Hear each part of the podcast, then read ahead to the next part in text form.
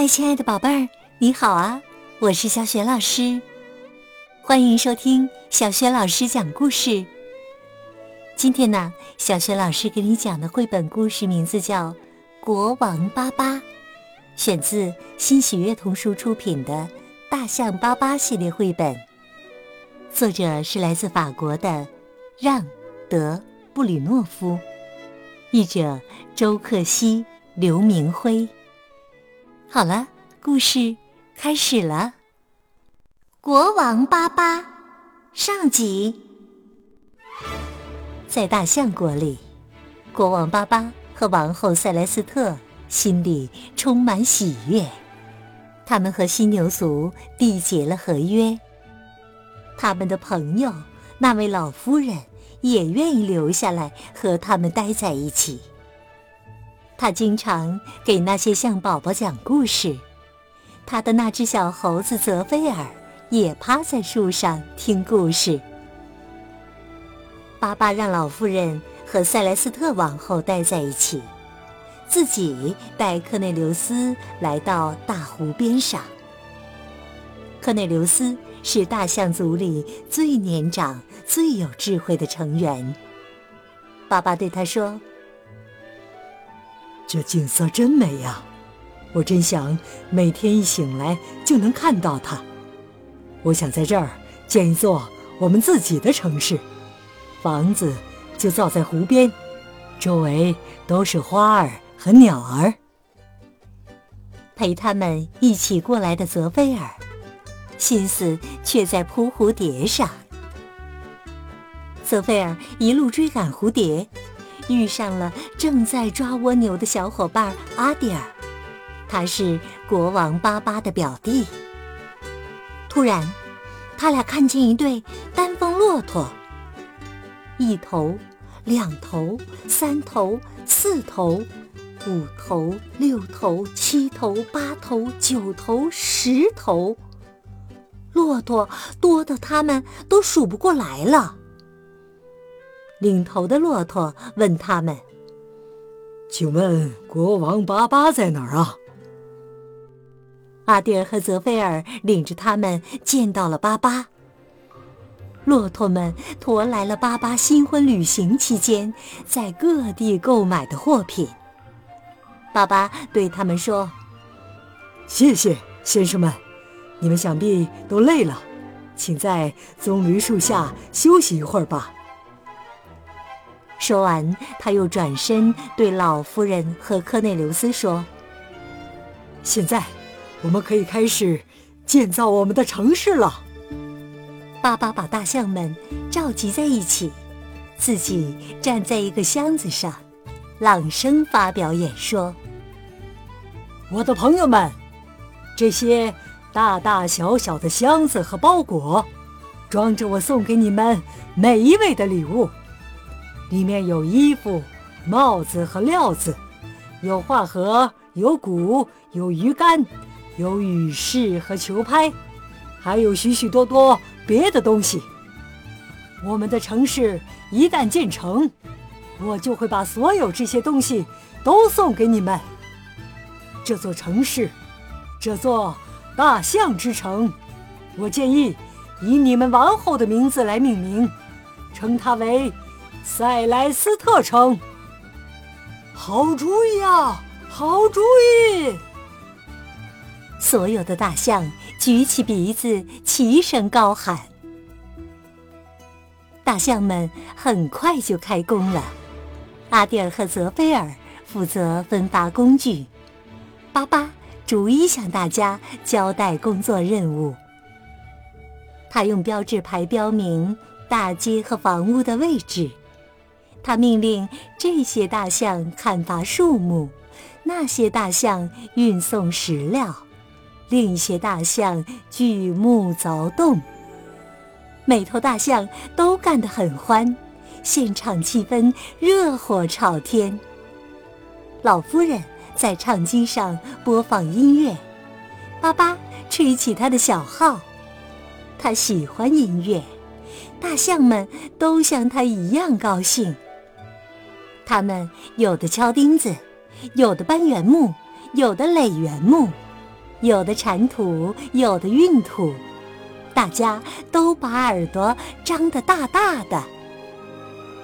在大湖里，鱼儿在相互发牢骚。我们都没法安安静静的睡觉了。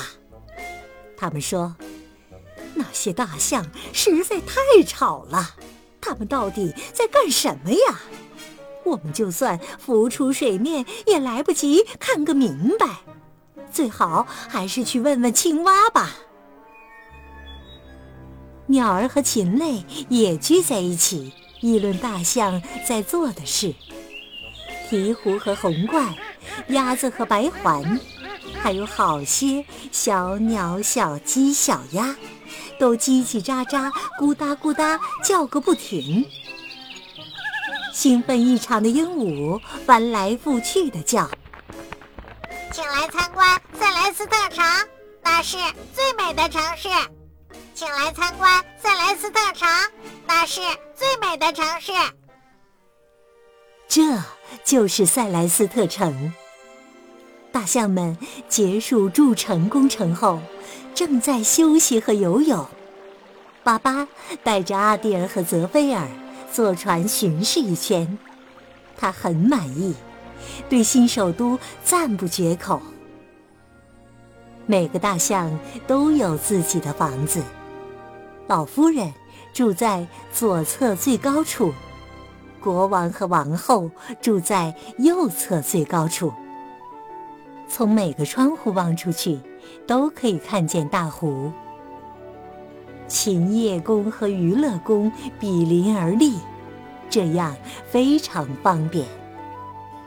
今天，巴巴履行自己的诺言，给每头大象派发礼物，还加送结实耐穿的工作服，以及节日穿的精美服饰。大象们谢过他们的国王以后，蹦蹦跳跳地返回家里。爸爸决定，下个星期天在娱乐宫的花园里举办庆祝活动，到时要请全体大象都穿上最漂亮的衣服。为此，花匠们早就忙开了，他们爬平小路，溪水浇花。把一盆盆植物摆放到位。象宝宝们将给巴巴和塞莱斯特带来一个惊喜，他们请求科内留斯教他们唱大象歌，这是阿迪尔想出的主意。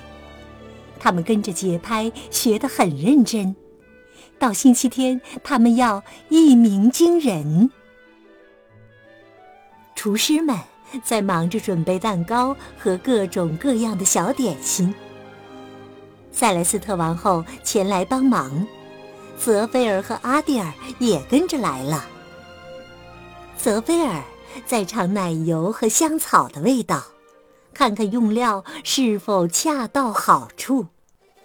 他先是用手指，接着用手，然后干脆用胳膊去捞。阿蒂尔呢？恨不得把长鼻子伸进去。最后一次尝的时候，泽菲尔头冲下伸出舌头，扑通！只见他整个掉了进去。听见响声，厨师长转过身来，非常生气地拎着泽菲尔的尾巴，把他提了上来。厨房小学徒哈哈大笑。阿蒂尔藏了起来。平时挺神气的泽菲尔变得又黄又黏，狼狈不堪。塞莱斯特责备了他几句，然后帮他去洗干净。星期天终于到了，大象们穿着漂亮的衣服来到娱乐宫的花园里，巴巴和他们一一拥抱。礼物让人爱不释手，这一天真开心呐！可惜就是过得太快了。老夫人已经在安排最后一场躲猫猫游戏了。第二天，象宝宝们在湖里洗过澡，就到学校来上课了。他们又见到他们的老师，亲爱的老夫人，高兴极了。和他在一起学习，从来也不会枯燥。老夫人安顿好小宝宝以后，过来向大宝宝提问：“三乘三等于几啊？”八。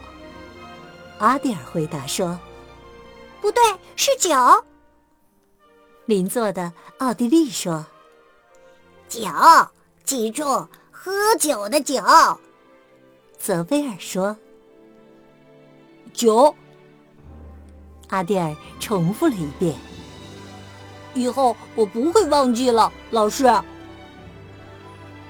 有些大象年纪太大，不能再去上学了。他们各自选了个职业。举例来说，帕皮托当了鞋匠，皮洛法日当了军官。卡普洛斯成了医生，巴巴科成了裁缝，波迪拉成了雕塑家，阿奇蓬塔当上了清洁工，杜拉莫是音乐家，奥利尔是技师，普蒂富是农民，方大哥是学者，朱蒂尼安当了画家，可可当了小丑。要是卡普洛斯的鞋子有了个洞，他就提着鞋子去找塔皮托；如果塔皮托生病了，卡普洛斯就给他看病。要是巴巴科想在壁炉上装饰一个雕像，他就去找波迪拉；而波迪拉的上衣穿旧了，就让巴巴科给他量身定做一件新的。朱蒂尼安给皮洛法日画像，而一旦有敌人来犯，皮洛法日就会率众打退他们。阿奇蓬塔清扫街道，奥利尔修理汽车。他们工作累了，杜拉莫就为他们演奏音乐。方大哥解决了难题之后，就来吃普蒂富种的水果。至于可可。他经常逗笑大家。